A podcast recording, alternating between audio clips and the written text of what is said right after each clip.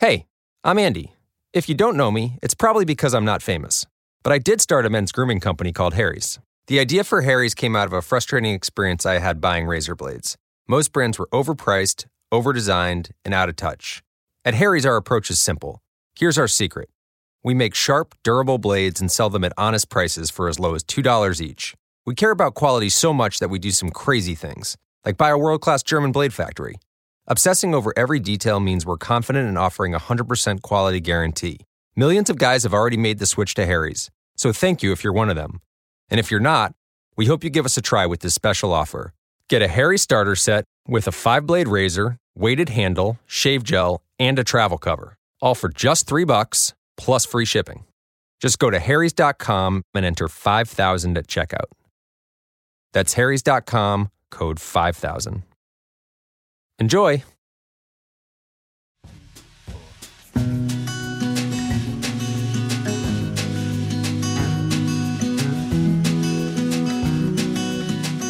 Olá, meu povo. Eu sou o Marcelo Castro. E eu sou Tainá Rodrigues. Esse é o Viajar para Quê? O nosso podcast semanal para conversar sobre viagens, experiências de vida e qualquer outras coisas que passar pelas nossas cabeças.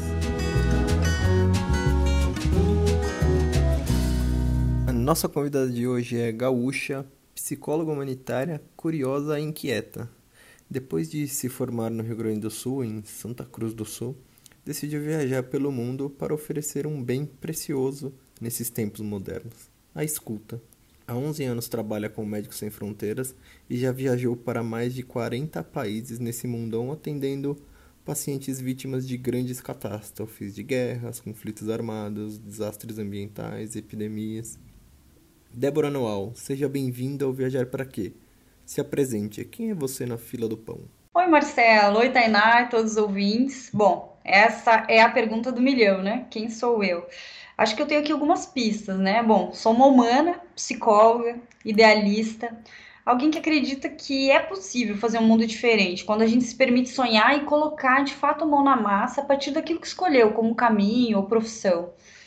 Eu também sou uma mulher de sorte, né? Tive a possibilidade de conciliar aquilo que eu amo fazer, minha profissão, com o meu desejo de sair aí pelo mundo, encontrando esses humanos em diferentes partes, em diferentes cantinhos, em lugares para muitos uh, inimagináveis, né? Pessoas talvez que nunca imaginaram que existissem esses lugares com nomes esquisitos, né? Kirguistão, Macice, Niangara, Iziro, lugares que talvez as pessoas nunca tenham ouvido falar. Então, eu me considero uma, uma pessoa de muita sorte por ter me encontrado aí neste caminho. E antes de mais nada, seja muito bem-vindo ao Viajar para Quê. Obrigada por aceitar o nosso convite e para a gente deixar esse bate-papo um pouco mais a sua cara, conta para mim e dá uma banda, uma música que tenha a ver com você para a gente deixar esse essa conversa um pouquinho mais intimista e com a cara da Débora. Bom, eu gosto muito do Arnaldo Antunes. Boa. Tem algum motivo especial? Olha, eu acho que ele é um homem de muitas palavras, né? Ele tem uma voz meio estranha, mas ele tem exatamente palavras para situações que normalmente casam com o que eu tô sentindo, com o que eu tô pensando. Então, agora, assim, no momento, me veio ele, assim. Eu sou uma, uma pessoa de memória de peixe, mas o Arnaldo Antunes, ele segue comigo mesmo com a minha memória de peixe. Eu sempre lembro dele em todos os momentos. Peço, por favor, se alguém de longe me escutar, que venha aqui para me buscar, me leve para passear no seu disco voador carrossel, atravessando o azul do céu, até pousar no meu quintal. Para começar a nossa conversa, nos diga, viajar para quem, Débora? Olha, para mim viajar é um jeito de olhar para dentro, mas é olhar para dentro de um jeito diferente. Para mim viajar é ter oportunidade de de me perceber, de é, acreditar que a gente nunca volta ao mesmo, né, do mesmo tamanho. Então é poder olhar um pouquinho e ver como é que eu estou por dentro. É mais ou menos como fazer uma ressonância magnética, mas seria mais ou menos uma ressonância magnética de sonhos, de desejos e de lugar, né? Que lugar é este que eu ocupo no mundo? E não é um lugar físico, né? Que lugar é esse que eu me proponho a estar, né? Ou pisar neste mundo. Então, para mim, viajar é sempre uma oportunidade de olhar para dentro e tentar entender se eu estou voltando maior, menor e se esse de fato é o lugar que eu quero estar no mundo, né? Eu sempre acho que tudo é uma questão de tempo e de momento. Então, de tempos em tempos, eu realmente acho que é não é só necessário, é vital. Viajar, para mim, é vital, faz parte mesmo do processo de estar vivo neste mundo. Logo depois de se, de se formar, você tinha um plano, assim, super simples. Viajar pelo Brasil inteiro, trabalhando em todos os, lugares possíveis, exercendo a sua profissão todos os estados brasileiros. Da onde surgiu esse plano maluco na faculdade ainda? Quando a gente é jovem, a gente não, não, não, tem muita noção do que a gente quer. Como que você conseguiu construir isso e colocar essa ideia em prática? É, eu costumo dizer também que o lugar entre a diferença entre o psicólogo e o paciente só é a oportunidade de estudar na universidade, né? Porque é muito tênue esse limiar entre esse linear da loucura e da sanidade. Mas eu realmente sempre tive esse desejo mesmo de conhecer todos os estados do Brasil. E a minha ideia não era só uh, fazer viagens esporádicas, mas eu queria viver, né? Eu queria conhecer a partir de dentro. Eu costumo dizer que quando você conversa com as pessoas, você conhece, né, o sentimento do lugar. E era isso que eu queria. Eu queria viver naqueles lugares. Então, parecia tudo muito simples, né? Eu tinha me formado, tinha um diploma. Um dia depois né, de me formar, coloquei a mochila nas costas e fui lá, literalmente pedir carona no Fórum Social Mundial, né, foi meu primeiro trabalho. E a ideia era, parecia muito simples, né, trabalhar em todos os estados do Brasil, incluindo o Distrito Federal, e, e, pronto, né, era isso, era só isso. A diferença, né, e o detalhe é que eu só tinha 300 reais, que era o que eu tinha juntado durante todo o tempo da universidade, né, não tinha um financiamento paterno e materno, né, isso não, não existia existia, então eu precisava me virar. E foi isso, né? Foi simples, mas não foi muito pragmático no primeiro momento, porque a ideia inicial era chegar na Amazônia, né? E pegando carona até chegar no estado do Amazonas, trabalhar lá, né, nas comunidades ribeirinhas e depois ir descendo para todos os estados do Brasil. Simples, né? E, Justo lá, claro. né, que é, que é, tão fácil de o acesso é tão fácil, né? Não, e a pessoa tem o sonho e o desejo, mas não tinha o cuidado nem de olhar no mapa geograficamente se isso era possível, chegar via terrestre, né, na Amazônia. Não sabia que não que não era, não tinha essa possibilidade. Então, o que foi possível, né? Porque tem o, o campo dos desejos e o campo do pragmatismo. O que, que era possível? Consegui de fato a carona, mas consegui chegar no, primeiramente em Pernambuco, onde eu comecei, o meu foi meu primeiro trabalho no estado mesmo, né, de Pernambuco. Depois fui para Sobral, no Ceará, fazer residência, mas era um calor, um calor, um calor, né? E eu sempre acho que aquela viagem que de alguma forma você tá mais sofrendo do que se divertindo, isso aí não é viagem, só uma penitência, né? Então eu queria também um pouco de, de prazer e de desejo de, de viver feliz naquele lugar. E aí desci mais um pouco e fui fazer residência então em Sergipe. E lá comecei de fato uma vida profissional mais extensa. Fiquei dois anos lá fazendo residência. E lá então foi o terceiro momento, né, o terceiro estado do, do Brasil. E só para adiantar essa história, hoje eu acabei que consegui, de uma forma ou de outra, tá, faltam hoje três estados, né? De resto, consegui completar pelo menos esse circuito brasileiro, né?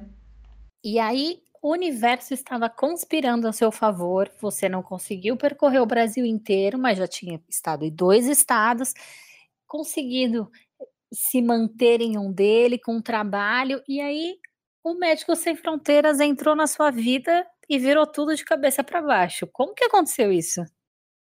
É, eu costumo dizer que talvez esse seja o meu perfil de trabalhar em desastres, né, de primeira ordem, porque quando tá tudo estável, eu já espero quando vem a grande onda e aí espero esse momento de reconstrução. Então isso foi em 2007, é, 2008. Eu tinha acabado a residência, né, os dois anos de residência, já tinha conseguido um emprego, estava trabalhando no estado, né, de Sergipe, lá naqueles 28 municípios do Baixo São Francisco, então eu trabalhava em ilha, trabalhava com população isolada, eu ia de canoa, ia de barco, nossa, ia de tudo visitar a população, eu super amava o trabalho. Mas um dia, né, literalmente eu todo estável lá, morando numa cobertura já, tinha um carro zero, morava uma cobertura de frente para o mar. Quem não vai querer uma vida dessas? É, era uma, uma vida bem feliz, porque podia acordar de manhã cedinho, caminhava na praia, voltava, comia minha tapioca olhando para aquele mar de Sergipe. Mas encontrei um coordenador da Médicos Sem Fronteiras, que estava noivo da minha chefe, tinha acabado de noivar com a minha chefe lá no estado. E aí, numa, numa noite, num jantar, né, que era um jantar com vários amigos, ele estava me contando como é que funcionava a Organização Internacional Médicos Sem Fronteiras, como funcionavam os trabalhos nas missões internacionais, né, com desastres de grande porte, e me explicando toda a magnitude da organização, aquelas, aqueles milhões de pessoas trabalhando no mundo inteiro, mais de 70 países, onde a organização trabalhava e o meu olho brilhando, ele contando e o meu olho brilhando. Naquela noite que ele começou a contar sobre o que, que de fato a organização fazia, um outro mundo ele foi se descortinando mesmo para mim, né? Naquela noite eu passei a viver em todas as partes do mundo que eu nem sonhava que existiam. E naquele dia eu percebi que eu nem tinha me dado conta, mas eu estava no lugar errado, né? Eu realmente, o meu lugar era no mundo de novo, e estava na hora de colocar a mochila nas costas e partir, porque do lado de dentro eu já tinha saído do lugar, eu não estava mais habitando aquele local. Então veio uma sensação muito boa, sabe? Uma sensação de é isso que eu quero para minha vida, né? É isso que eu quero fazer, é isso que de alguma forma vai dar um outro significado, um outro prazer mesmo de viver neste mundo. E naquela noite eu já comecei a, a viver né, a, na Médicos Sem Fronteiras. Eu já comecei a viver naqueles lugarzinhos do mundo que talvez ninguém quisesse nem saber que existia, né? Talvez ninguém quisesse, talvez até que existisse, porque são lugares muito sofridos, alguns de extrema violência, outros de extrema vulnerabilidade. Mas era ali que eu me via trabalhando, era ali que eu achava que fazia sentido, né, ter um diploma de psicóloga.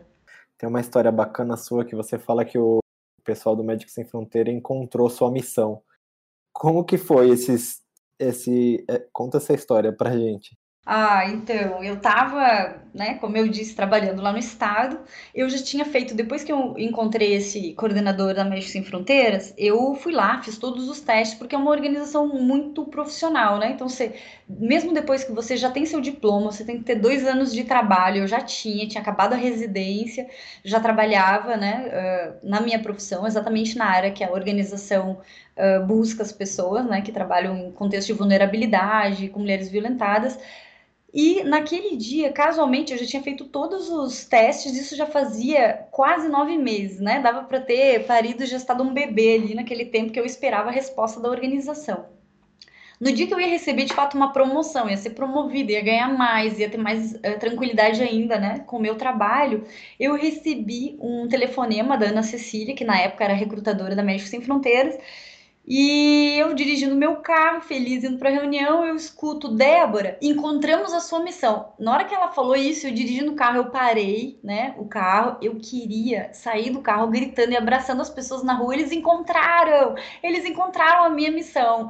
Eu costumo dizer que é como se o Réveillon de Copacabana tivesse acontecido dentro de mim. Tudo que ela falava não fazia mais sentido. Eu só escutava como se fosse um, um telegrama, assim, eu escutava algumas mensagens, né, falhadas, eu só conseguia, só ressoava dentro de mim, encontraram a minha missão. Qual era, para onde eu ia, o que, que eu ia fazer, isso não importava. Eu só sabia que alguém tinha encontrado a minha missão. Nem eu sabia que eu tinha uma missão e a organização tinha encontrado. Então, naquele momento, talvez tenha sido o um momento de maior plenitude na minha vida, que eu senti que tudo fazia sentido, mesmo eu ter eu tendo nenhuma ideia do que, que de fato ia acontecer. Bom, naquele dia, não preciso nem dizer, né? Voltei para casa e já comecei a arrumar as coisas, tipo, vamos lá, tinha uma gata que chamava Filomena, vamos lá, Filomena, encontraram a minha missão, vamos lá, mudança de planos, já comecei a encaixotar tudo, ia mudar tudo, porque ela disse, né, você consegue partir essa semana, ou no mais tardar 15 dias? Nossa, na hora, assim, oh, meu Deus, né? Que, que eu vou fazer com o apartamento, com tudo, não me importava. O que, que ia acontecer com o apartamento, com o resto da, da vida profissional estável, não importava. Eu lembro que quando eu voltei depois para né, o trabalho no estado, e que eu disse, eu vou ter que sair, eles falaram, mas peraí, você vai sair por por uma semana, né? Você vai pedir férias, como é que é? Não, eu tô pedindo demissão. eu não sei para onde que eu vou, nem o que eu vou fazer. Eu só sei que eu vou, né? Tipo, e é isso. Ponto. Encontraram a minha missão e tudo estava resolvido na minha cabeça, estava certo. Engraçado, toda vez que, é, que eu vejo, eu já eu vi você falando sobre isso do, do Réveillon de Copacabana dentro de você e ai, que encontrar a sua missão. Toda vez que você fala essa frase, encontraram a minha missão, na minha cabeça ela bate não como a missão de que você estava indo cumprir, mas como a sua missão de vida, sabe?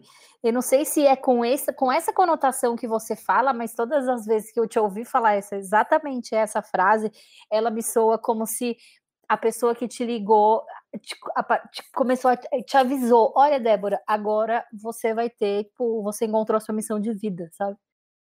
E eu acho que é isso mesmo, assim, uh, fazia muito sentido, porque eu tinha pesquisado muito, né? Quando eu fui entrar na organização, eu pesquisei muito sobre a organização, né? Na época não existia muitas coisas ainda uh, em português, a organização não era muito conhecida, não, não é hoje, que todo mundo já ouviu falar, ouviu na televisão um, uma propaganda, ou já recebeu alguma mensagem, ou já viu a MSF atuando, né? E, não, na época tinha pouca coisa, inclusive em português mas eu sentia, né, que a organização tinha muita, sei lá, implicação mesmo no mundo.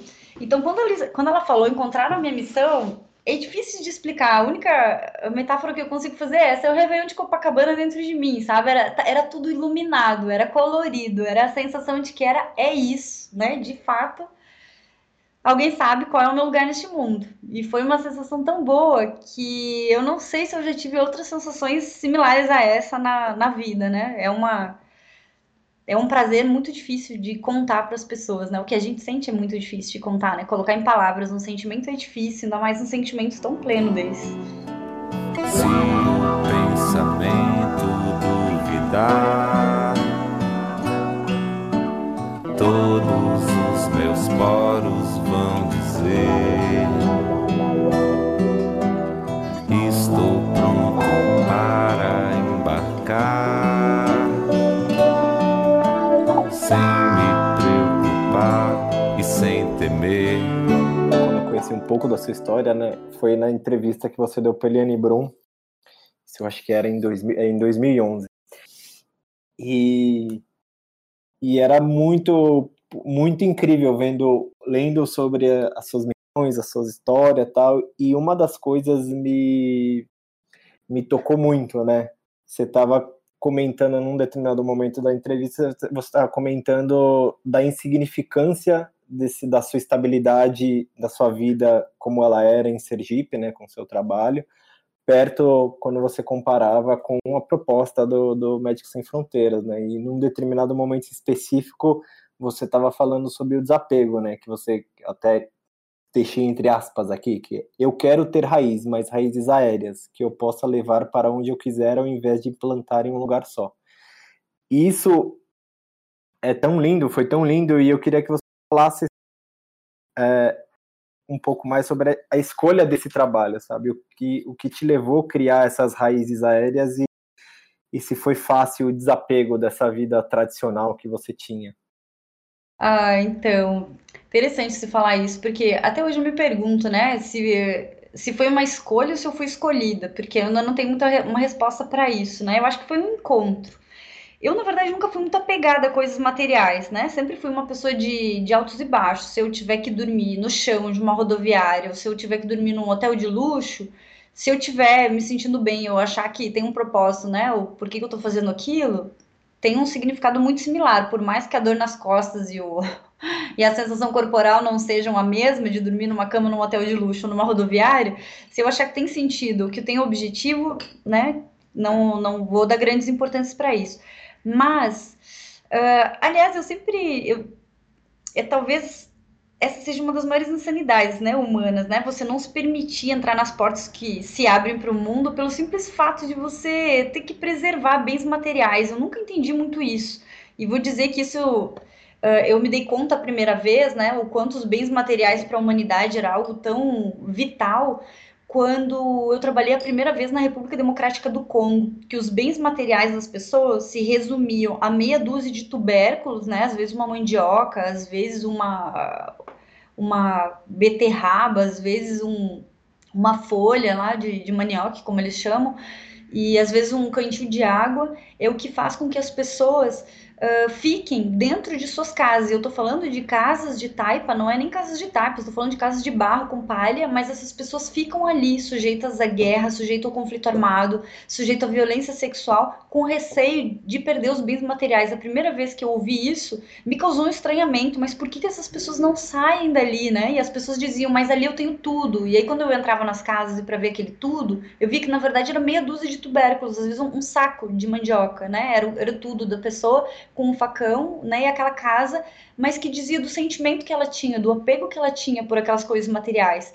E aí eu fico pensando que muitas vezes nós, aqui desse outro lado, né, do oceano, do mesmo jeito, pode não ser só um facão, só meia dúzia de tubérculos ou só uma casa de barro, mas é este apego, né? É essa sensação de que tudo que eu tenho, né, é coisa material. E na verdade não, tudo que eu tenho está dentro de mim. Talvez essa seja a grande lição dos desastres, né? Que de uma hora para outra, e eu tô falando questão de segundos, tudo que é concreto pode se desconstruir. Às vezes uma casa, né, que eu passei anos pagando, financiando e que deixo de viajar, que deixo de conhecer o mundo, deixo de conhecer as pessoas, porque tô ali, né, pagando o meu financiamento ou de alguma forma, né, construindo coisas materiais, aquilo tudo pode se desconstruir em segundos. E talvez se essa, esse for o grande objetivo, né, o grande motivo de eu estar viva, talvez naquela mesma semana eu não queira mais sobreviver.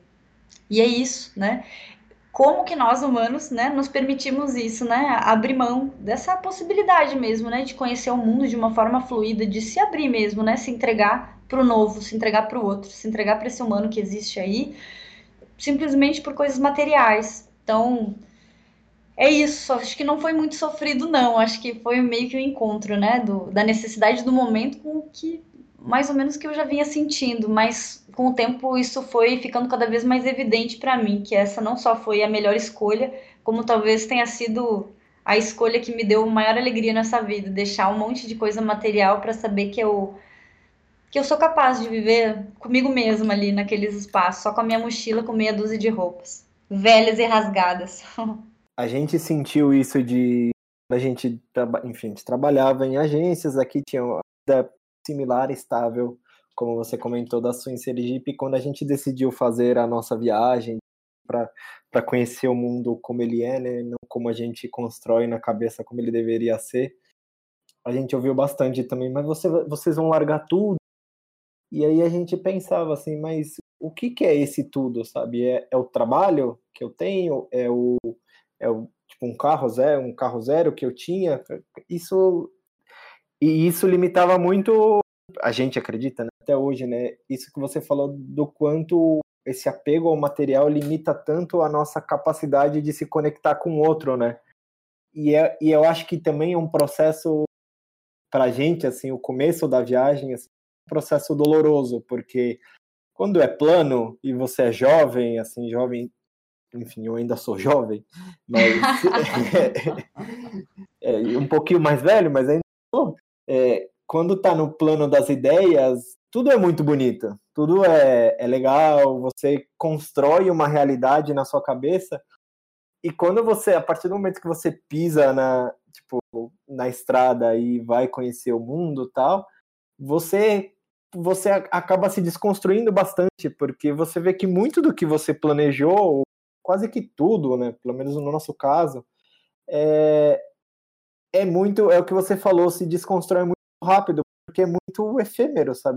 Eu parto de uma realidade que, tipo, eu criei a viagem na minha cabeça e na internet, mas aí quando a gente foi para a estrada, a gente viu que não era tão simples assim, que os passos, eles não, não eram tão fáceis, que você viver com talvez essa liberdade que todo mundo quer ter, às vezes não é tão simples, porque pô, às vezes você precisa de alguém para de alguém não, né, mas de algo para regular os seus passos. É meio estranho assim, mas foi uma foi um, um processo para a gente muito principalmente para mim que no começo da nossa viagem foi difícil de lidar com as frustrações, sabe? Porque quando você se abre, você se abre pro bom e pro ruim, né? E o ruim vai aparecer. Não, não queira é. você ou não. E você aprender a lidar com essas frustrações de, de que não, não vai dar para fazer desse jeito é um, é um baita aprendizado, assim.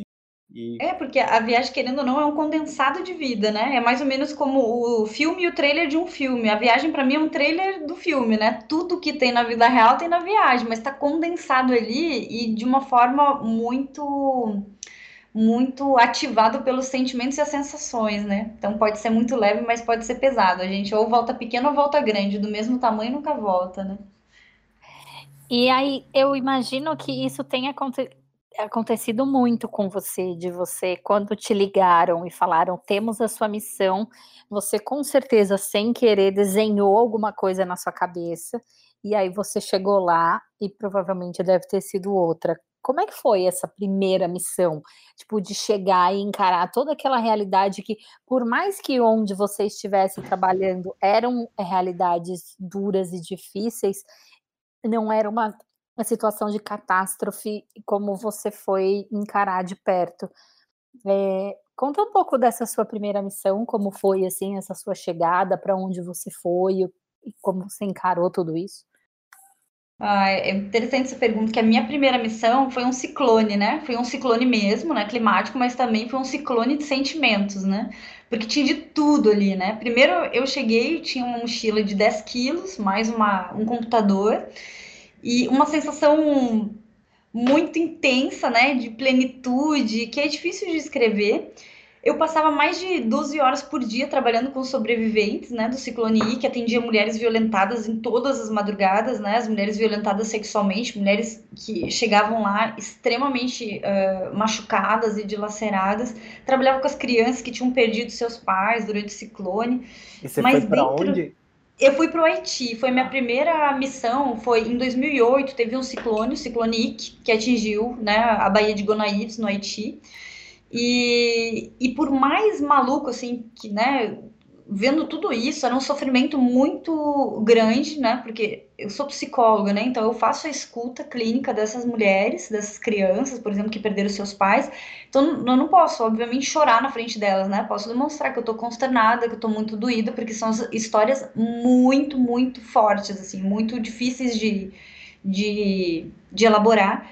Mas, ao mesmo tempo, vi uma sensação de tipo, é isso, sabe? É exatamente isso que eu queria fazer na minha vida, né? Poder uh, usar meu diploma como um portal para poder amenizar um pouco esse sofrimento, essa dor. Então, né, às vezes uma hora, duas horas, três, às vezes doze horas que eu passava junto com a pessoa, porque tudo depende de qual que é a, a demanda, né, do dia e do local vinha essa sensação muito doída, chegava às vezes em casa em frangalhos, assim, né? Às vezes chegava, inclusive, não tinha mais água, porque, né, obviamente não tinha água encanada, então a gente tinha um quantitativo X de água para todo mundo tomar banho na casa.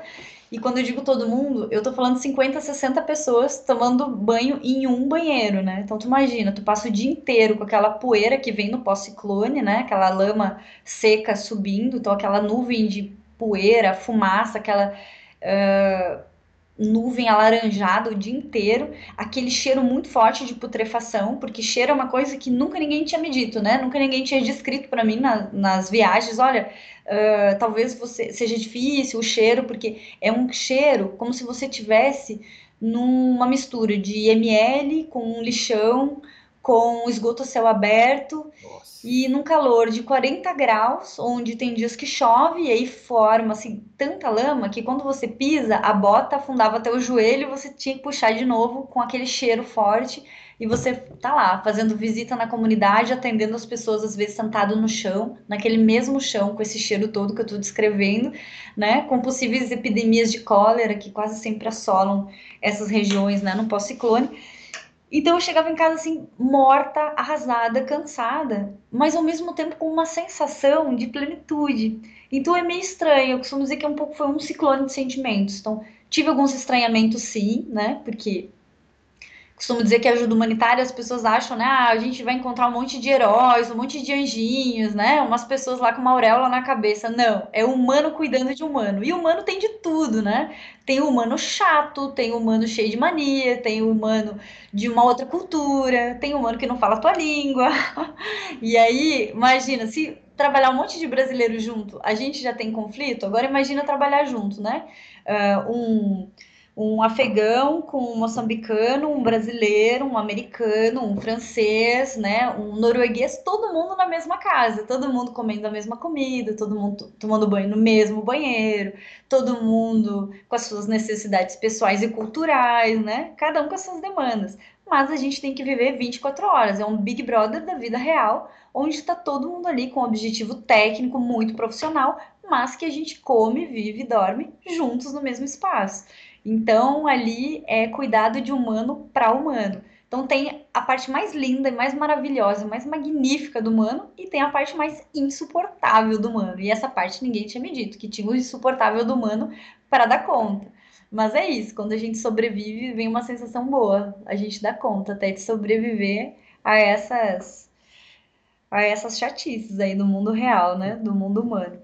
Eu lembro que uma vez você é, citou em uma, da, em uma das, das suas palestras no TED sobre pegar uma criança é, desnutrida no colo, que ele, ele sente dor. Cara, não é todo mundo que tem preparo para para vivenciar isso, sabe? E até em campo, assim, eu acho que por mais que a gente crie essa coisa na nossa cabeça de não, eu quero fazer e eu vou pelo bem do outro, às vezes a gente acaba deixando o nosso bem de lado em prol do bem do outro, mas nem sempre a gente tem condições de encarar isso, né? É, ótima intervenção, tem, você tem toda a razão. E uma coisa bem legal, acho, de, de falar, assim, né, de tornar público, é que a gente não volta sem marcas, né? Eu costumo dizer que hoje a gente volta com uma cicatriz ou uma ferida aberta, né? Que bom quando é cicatriz, que a gente sabe que doeu, né, machucou, que a gente teve ali uma, uma laceração naquele, na pele, né? E que quando eu falo na pele, não é só na pele mesmo, é do lado de dentro, mas que aquilo ali são marcas que a gente vai levar para a vida. Eu costumo dizer que a gente não sai sem marcas. O problema é quando a gente volta com uma fratura exposta, uma ferida aberta mesmo no lado de dentro, né? Que a gente vem lá doendo e sofrendo. Em vários momentos, assim, depois, já imagina, a minha primeira missão foi em 2008, 11 anos atrás. Eu ainda lembro em algumas missões que eu ainda me emociono, assim, me, me dói, me machuca, mas não é uma dor de me paralisar, né? De me impedir de trabalhar, é uma dor de saber quanta coisa a gente tem ainda para mudar no mundo, né? E essa é uma das dos motivos assim que eu que eu me proponho a falar, porque eu acho que quanto mais pessoas souberem do que, que acontece no mundo, mais possibilidade a gente tem de fazer a diferença, né? De fazer com que o mundo gire de um outro jeito, né? Com que as pessoas se sensibilizem de outras formas e que pensem o que, que é possível fazer, né? Para transformar essa realidade. Mas que a gente não sai sem marcas, a gente não sai. E eu acho que esse é uma das riquezas, mas também uma das dores, né, de trabalhar nesse tipo de, de trabalho, porque a gente, talvez, se eu trabalhasse, sei lá, né, só em coisas que me dessem alegria, talvez eu não tivesse a, a possibilidade, inclusive, de me, me encontrar mesmo, né, de saber quais são essas minhas dores, né, o que que me toca, o que que de fato me, me deixa sensível, né, ao sofrimento do outro. Como que é para você ver o seu, o seu trabalho surtir efeito? Encontrar o riso no rosto de alguém no meio dessa de uma catástrofe, né? Como que é você construir uma conexão com pessoas em situações tão urgentes, né? Tava lembrando esses dias, vendo um, um vídeo que um amigo mandou de uma uma filmagem que fizeram nas primeiras 24 horas no pós-terremoto do Haiti.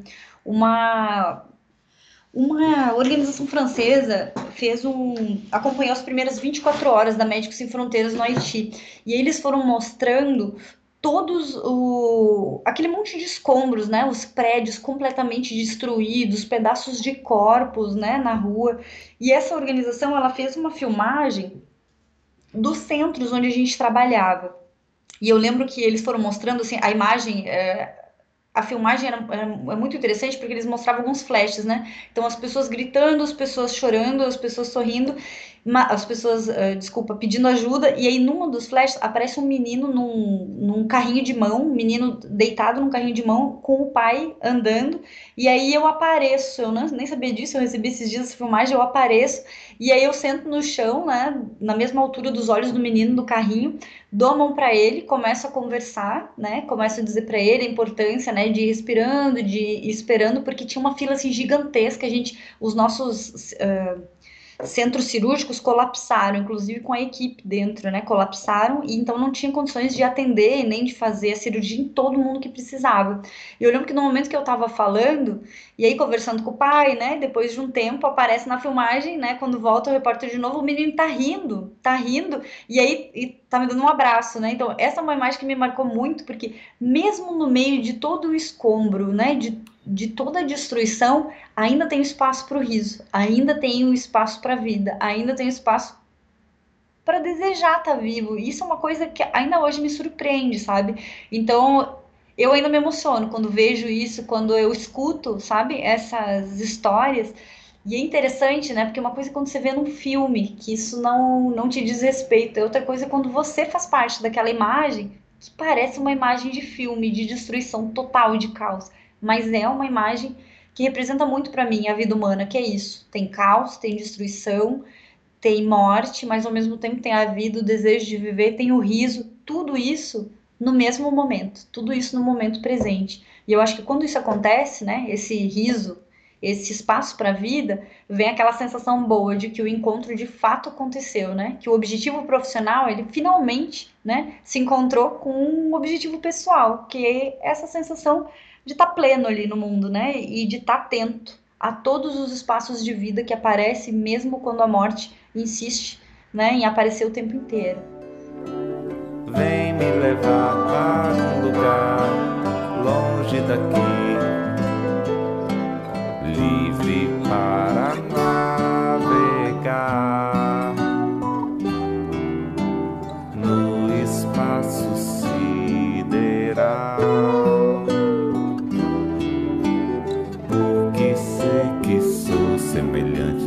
você, diferente de você, passageiro de você. Eu queria que você contasse uma história que, que te marcou. Já ouvi você falando algumas vezes da Mamãe Marie, mulher do Dodô, da epidemia de ebola, de ebola no Congo, Moçambique, Brumadinho. Se você pudesse contar um pouquinho mais para quem está te ouvindo entender é, o que, que, que te marca, o que você traz dessas, dessas missões? Ah, eu tenho tanta marca que eu sou sou cheia de cicatrizes internas, mas vou lá, vou tentar, vou lembrar de uma que, que você não falou, né? Agora, vou lembrar de uma de 2010, que é uma uma volta, volta para Niangará. Mas essa história começa lá em 2009. Eh, em 2009 aconteceu um grande conflito armado, que inclusive enquanto a gente fala hoje, né, ainda está acontecendo por lá, mas aconteceu o início de um grande conflito armado numa cidade que chama Niangará, que é conhecido como o coração da África. Tem inclusive uma placa bem grande de bronze assim no meio de um capinzal escrito, né, bem-vindo, você chegou no coração da África. Bom, quando eu cheguei lá em 2009, eu fui a primeira mulher branca, né, no, no pós-período colonial que cheguei naquele lugar. Então, as memórias que as pessoas antigas tinham era que os brancos eram pessoas muito ruins, e eles têm toda a razão, né, porque os brancos que chegaram lá no período da colonização, eles decepavam as mãos, cortavam cabeças, né, violentavam mulheres, então eles tinham uma imagem muito ruim, né, dos brancos. Tanto que eles diziam para as crianças, né, se você não se comportar, o homem branco vai te levar, que seria mais ou menos, né, como o diabo vai chegar, né? E eles tinham Caramba. razão, né, de, de contar isso. Só que é difícil, você tá lá cheio de amor, cheio de desejo para trabalhar e as pessoas tendo na cabeça que você é o diabo, né? Ninguém quer chegar perto de você. Eu lembro que as crianças choravam, elas gritavam. Mas uma coisa que me marcou muito é que mesmo com tudo isso, as mulheres chegavam pedindo ajuda no lugar onde eu estava, né? E eu lembro que durante o, principalmente a primeira semana, que eu ainda não tinha uh, tradutor, eu escutei várias mulheres, e elas não são nessa região, durante o conflito armado, elas eram violentadas uh, em grupo, né? Então, às vezes, uma mulher era violentada por 30, 40 homens, então elas chegavam lá dilaceradas, né? Muito, muito sofridas. E uma mulher nessa região, quando é violentada, ela perde a guarda dos filhos, ela não pode mais ficar casada, ela vai virar uma andarilha na floresta, porque ela não é mais recebida naquele lugar. Então eu lembro que eu fiz vários escutas dessas mulheres, fazia o atendimento delas e depois ia na comunidade, sabe, pedindo retorno para casa, mas explicando que aquilo ali não era culpa delas, né? Essas mulheres tinham sido violentadas em massa pelos grupos armados. E eu lembro que, bom, né, eu trabalhei lá, foi talvez a, a missão mais dilacerante que eu já tenha feito na vida. E eu lembro que em 2010, isso foi 2009, em 2010 a Médicos Sem Fronteiras me pediu para voltar lá e fazer uma avaliação dessas mulheres, né? Imagina, gente, um ano depois. Bom, eu fui com o coração na mão, né? Tipo, o que, que eu vou encontrar? Porque essas mulheres tinham vivido, eu tinha vivido junto com elas, talvez os piores momentos da vida delas, porque elas iam lá me contar como é que tinha acontecido e eu tentava ajudar de uma forma pragmática, clínica, mas também pragmática. E eu lembro que quando eu voltei em 2010, eu voltei num avião de pequeno porte, né? Que são os aviões que a gente consegue fazer chegar, não são aviões comerciais. Então tem que alugar um avião só para a gente conseguir chegar lá com os equipamentos e conseguir uh, pousar. Só para vocês terem uma noção, antes do avião pousar, a gente contrata as pessoas para capinarem, para fazer uma pista no meio da floresta para o avião conseguir pousar. E eu lembro que quando o tava só eu e o piloto, um avião bem pequenininho, né? Eu com os equipamentos da organização. E eu lembro que quando ele começou a sobrevoar, ele disse assim: "Você já esteve aqui?" Eu falei: "Sim". Aí ele falou assim: "Você reconhece nessa região?" Eu falei: "Reconheço", mas eu, eu falei um reconheço de tipo tô voltando para casa, sabe? Até me emociono falar, porque é mais ou menos tô voltando para casa de novo. E eu lembro que quando o avião começou a pousar, um monte, mas assim, não eram algumas pessoas, era uma multidão, saiu do meio da floresta fechada e começou a gritar, gritar, gritar. E aí eu lembro que o piloto me olhou e falou assim: Você é famosa? Eu falei: Não, eu não sou famosa. Mas as pessoas estão gritando, elas estão gritando seu nome. E eu falei assim: é mesmo, as pessoas as pessoas estão gritando meu nome. Eles ficaram sabendo, né, que eu ia voltar, porque a organização seguia com o projeto lá. Então eles falaram, mamãe Débora, que era assim que eles me chamavam, mamãe Débora vai voltar. E essas pessoas, elas atravessaram, assim, quilômetros e quilômetros na mata fechada, né, numa floresta, mais ou menos como a floresta amazônica, que é, é similar à floresta congolesa para chegar naquela região, me abraçar, né, e dizer, olha, né, você está de volta, né, você voltou para casa, seja bem-vindo à sua casa. Vocês não têm noção, assim, do que é, né, a emoção de você voltar para casa com um monte de gente que talvez eu tenha visto uma vez, duas vezes, um mês, dois na vida, mas talvez tenha sido o pior momento da vida deles. E essas pessoas tinham a sensação, né, de gratidão e a sensação de que eu tinha um lugar na vida delas, né, que eu tinha sido tinha tido um significado. E elas não imaginam como elas ainda têm um significado para mim, né? Tanto que o Congo, para mim, é de uma, talvez, lugar mais doído, mais sofrido, mas também o mais bonito em termos, né, de, de cuidado humano uns com os outros. E, e talvez essa seja, tenha sido um dos momentos mais marcantes na minha vida, né? Eu ter certeza que aquilo que eu faço, mesmo que seja por 30 minutos, uma hora, um dia, um mês, três meses, quatro meses, talvez tenha um significado para a vida inteira para aquelas pessoas. E talvez aquele seja um, divisor de águas, né? Entre elas quererem continuar vivendo e produzindo vida naquele lugar, ou talvez não querer mais estar aqui nesse mundo. Então, eu tenho essa sensação boa, sabe? De faz sentido ter um diploma, faz sentido sair do meu lugar estável e confortável, faz sentido sair do meu consultório, né? Que eu atendo num consultório clínico e ao mesmo tempo atendo no meio da floresta. E e é isso. E tudo isso é cuidado, tudo isso é, é escuta humana, né? Caramba. Acho que eu tenho zero maturidade emocional para escutar essas histórias. A Ariana chorona do jeito que eu sou, eu já tô aqui, meu Deus, é vendo a cena deles correndo atrás de você, te abraçando, já chorando litros aqui. Nossa. Bom, mas eu, eu que, eu que vivi a coisa, eu ainda me emociono e eu fico pensando, mas por que, que eu sempre me emociono? Isso já faz, sei lá, 10 anos e ainda assim uh, ainda assim me dá uma sensação de estar voltando para lá de novo. É, eu queria aproveitar isso que, que você falou de ter retornado para lá nessa segunda vez ao Congo e falar sobre o como é você voltar dessas missões, né? Porque por mais por mais tenso, né? E acho que bruto que é as coisas, ela é linda no tempo, como você mesmo disse. E como que é você voltar para o seu canto, você voltar para essa sociedade aqui, para o Brasil e, e enxergar que é, é um outro mundo, né? Quase, quase que um quase que um outro mundo, não, é de fato um outro mundo, né? Mas como são essas voltas? A volta para casa é sempre um desafio, né? Porque você precisa juntar as partes que sobraram de você. E aí tem que começar a identificar o que, que, você vai fazer com aquilo tudo que sobrou? Porque às vezes não sobra muita coisa, e às vezes você tem até dificuldade de saber como é que, que, que voltou com você, né? Que você, eu sempre digo, você nunca volta do mesmo tamanho, né? Você volta maior ou menor. Mas às vezes é possível montar um quebra-cabeças daquilo tudo que né, sobrou de você. Às vezes o que dá para montar é um mosaico de cacos mesmo, né? E às vezes o que volta dá no máximo para fazer uma coxa de retalhos e desses bem disformes ainda, né?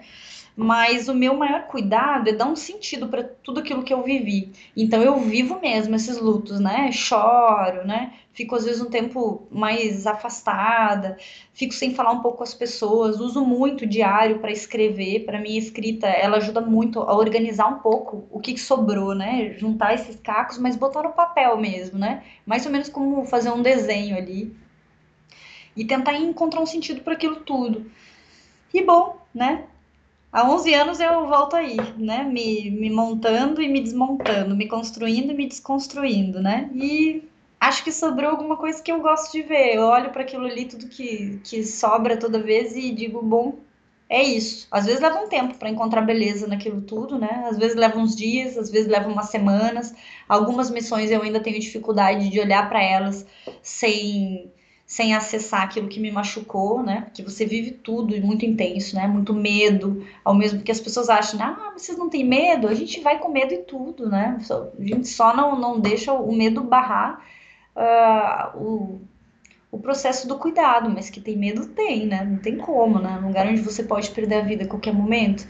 E não tô falando que a organização fica colocando a gente em risco, mas viver já é um risco, né? Viver, estar no mundo já é um risco viver num lugar onde tem bomba, num lugar onde tem epidemia de ebola, num lugar onde tem epidemia de cólera, tudo isso é um risco, né? Então, uh, é aguçado? É, né? E quando a gente sai, a gente assina um contrato dizendo que a gente está consciente disso tudo. Imagina a loucura, você assina um contrato dizendo que você sabe que o lugar que você está indo tem bomba, que o lugar que você está indo tem uh, ebola. Você assina um contrato e diz feliz, eu aceito, sabe? Você aceita. e você aceita feliz. Eu acho que você, querendo ou não, é... eu não sei, né? Eu imagino, ouvindo o que você está falando, quando você assina esse contrato, sabendo de todas essas questões, você, é, na verdade, está assinando de que você está se colocando na mesma situação de vulnerabilidade que aquelas pessoas que estão lá, sabe? E Claro, a situação delas, elas precisam muito mais da ajuda porque você tem para onde voltar, mas o fato de você estar exposto a exatamente as mesmas questões que ela faz com que vocês fiquem mais, mais equiparados como como humanos, assim, né? Eu tenho, eu tenho um pouco essa sensação, não sei se eu estou falando bobagem. É, eu costumo dizer que quando as pessoas me perguntam, né, ah, ah, mas qual é a diferença de ser uma psicóloga humanitária e uma psicóloga uh, emergencista? Bom, quando eu atendo no SAMU, quando eu atendo no pronto-socorro, a urgência ela é do outro, né? A ferida exposta ela é do outro, o trauma ela vem do outro. Quando eu estou na ajuda humanitária internacional, o chão que treme no terremoto para o meu paciente também está tremendo para mim. A diferença é que para eu estar tá atendendo ele, normalmente ele viveu isso primeiro, né? Que eu. Então, quando tem o primeiro grande abalo do terremoto, logo depois a gente tem uma série de outros sismos. A gente chega normalmente nessas primeiras 24 horas ainda. Então, eu vou acompanhar todos os outros sismos, que podem ser da mesma magnitude ou até maior. Então, a diferença é que eu já vou consciente, né? E você, você falou que você usa o diário para falar sobre as suas experiências, né? E depois de, de tanto tempo aí sentido na pele todas as dores e alegria da, das missões, você escreveu um livro, né, sobre alguma delas, algumas das experiências que você passou, né, que é o Humano no Mundo, o Diário de uma Psicóloga Sem Fronteira. Qual que foi a ideia desse livro? Foi dar vazão a esse tudo que você viveu, enfim, conta pra gente. Ah, esse livro ele não nasceu livro, né? Na verdade, ele nasceu diário. Sempre que eu tenho alguma coisa muito importante, assim, na minha vida, eu escrevo, né? Alguma coisa, às vezes, muito dura, muito forte, às vezes, muito feliz, eu escrevo, né? Eu gosto muito de falar, né? Eu sou muito faladeira, mas eu sou muito reservada sobre a minha vida pessoal. Eu não costumo falar muito, assim, do que, que eu tô sentindo, do que, que eu tô pensando. Então, o diário é a minha conversa interna, o meu momento de olhar para dentro, né? Me abraçar e, às vezes, me alfinetar também, né? Mas quando você está com a Médicos Sem Fronteiras, né, os teus colegas de trabalho são também tua família, né? A gente passa, eu falei, aquelas 24 horas juntos. Então, obviamente que eh, se eu já não falo no cotidiano de rotina, aqui no Brasil, que eu tenho uma vida estável, tenho uma casa, tenho família, quando eu tô junto com todas essas pessoas, aí que eu falo menos ainda, né? Porque eu não posso falar sobre tudo que eu vejo, o que, que eu ouço, o que, que eu sinto nas missões, porque eu posso estar expondo, né, as pessoas que eu escuto, mas também os meus colegas de trabalho. Então, eu acabo por utilizar o meu diário. Meu diário é meu, meu agente interno, né? A parte de dentro, como eu uso ali para me organizar. Mas em 2012, quando eu voltei de um projeto de ebola, que eu voltei muito machucada, eu dei uma entrevista para Eliane Brum, que, de, que é uma jornalista, né? Que hoje em dia se tornou uma amiga, uma amiga muito querida, né? Alguém que uh, me ajudou a, a, organizar vários processos internos, assim, né? Organizar essa vida de, de missão.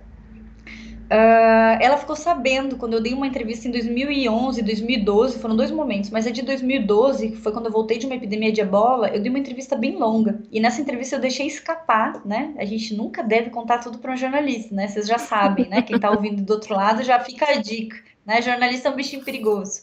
Mas eu deixei escapar que eu escrevi uns diários. E ela, como uma pessoa muito, né, sagaz, né, muito astuta, ela disse: "Mas por que que tu não publica esses diários?" Eu não, tu imagina, tu tá ali, né, que tu, vocês publicariam tudo que vocês pensam dentro da cabeça de vocês, tudo que passa na cabeça de vocês, vocês sairiam sairiam expondo isso para todo mundo? Não, né? O mínimo de sanidade mental é você guardar um pouquinho, né, dos seus segredos, das coisas que só você uh, sente, só você sabe, né? Mas ela me deu aí uma dica, que ela diz, me dizia, né, naquele momento lá em 2012, que a publicação era uma forma, né, de cuidado. Ela dizia, ah, é uma forma de cuidar sem tocar, e de tocar sem estar fisicamente presente. E ela tem razão, né, que a publicação do livro talvez tenha sido a minha maior exposição da vida, né, Inclusive, eu, em um primeiro momento, eu me senti nua, né, em carne viva, pelada mesmo.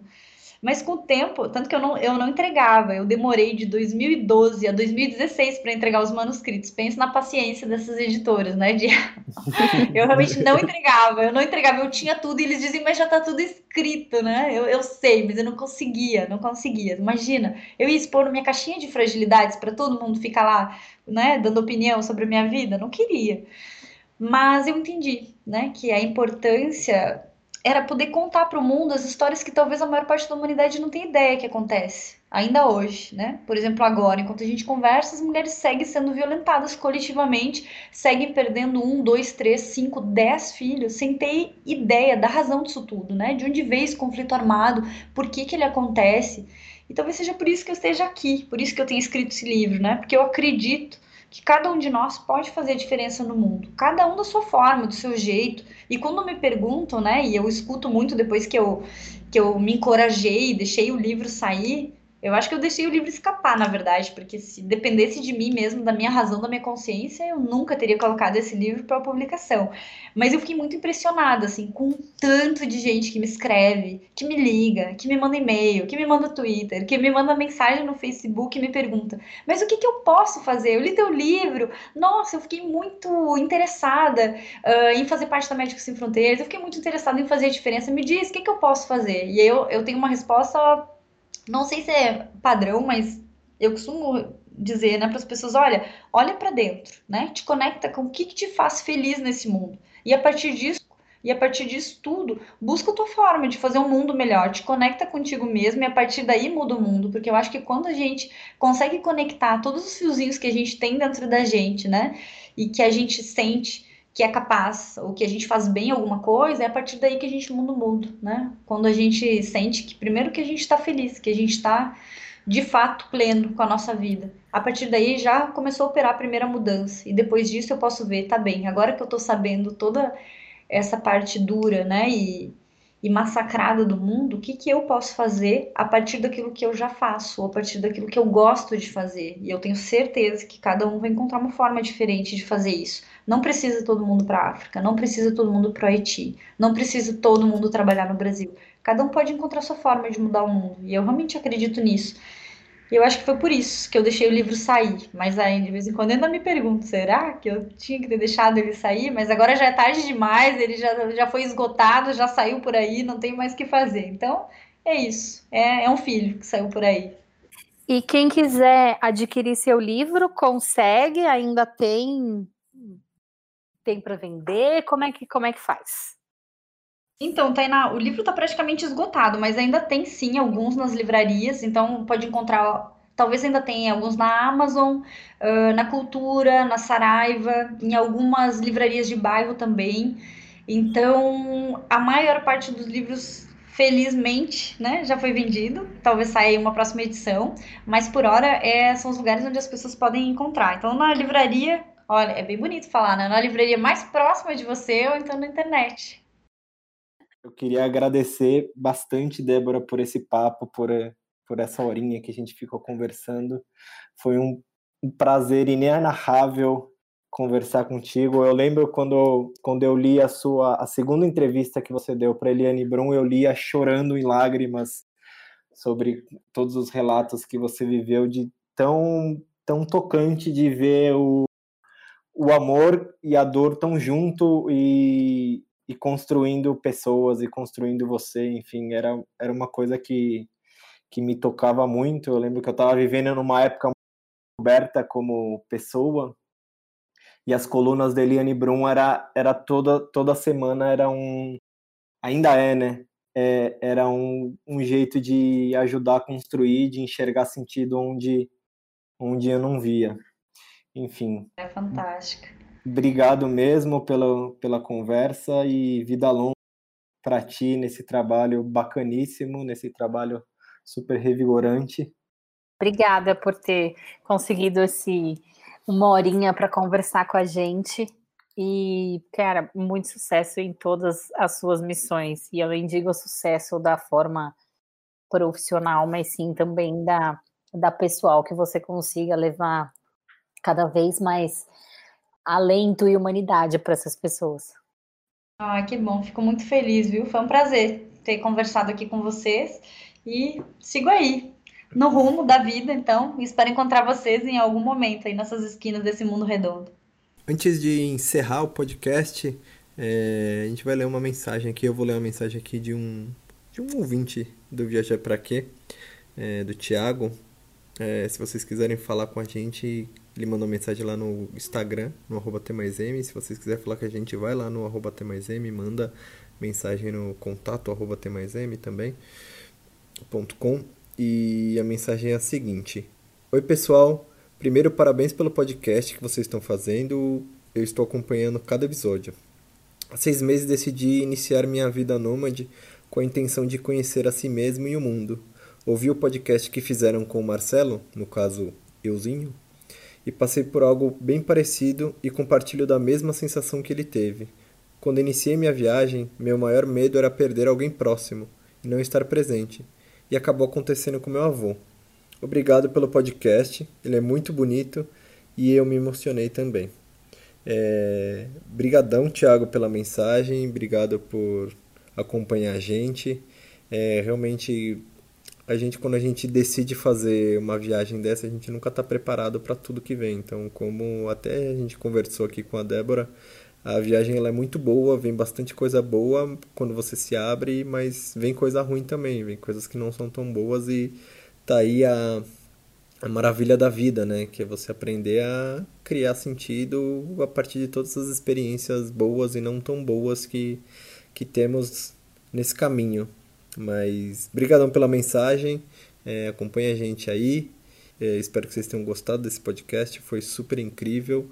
Um beijo e até a próxima. Longe de mim, solto no ar, dentro do amor, livre para